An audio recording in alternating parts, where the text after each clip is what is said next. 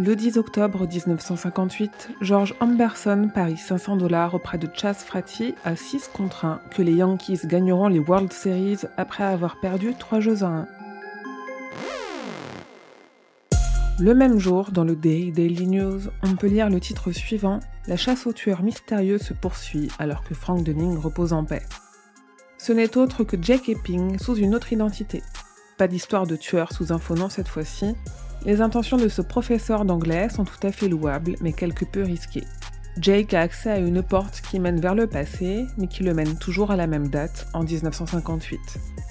L'ami qui lui a montré ce passage surnaturel lui a confié une mission capitale, rester dans le passé jusqu'au 22 novembre 1963 pour empêcher un des événements les plus traumatisants des États-Unis pré-année 2000, l'assassinat du président John Fitzgerald Kennedy. Persuadé que sauver JFK fera de son monde un monde meilleur où la guerre du Vietnam n'aura pas eu lieu, Jake nous emmène avec lui dans 22-11-63, un des plus beaux voyages de Stephen King en roman.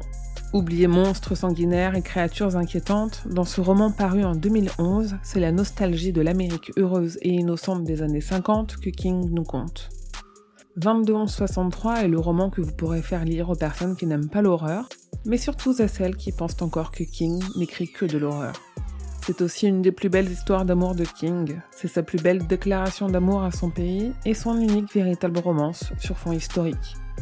Un roman beau et extrêmement bien documenté qui vous apportera un nouveau regard sur le passé et ses conséquences sur le futur.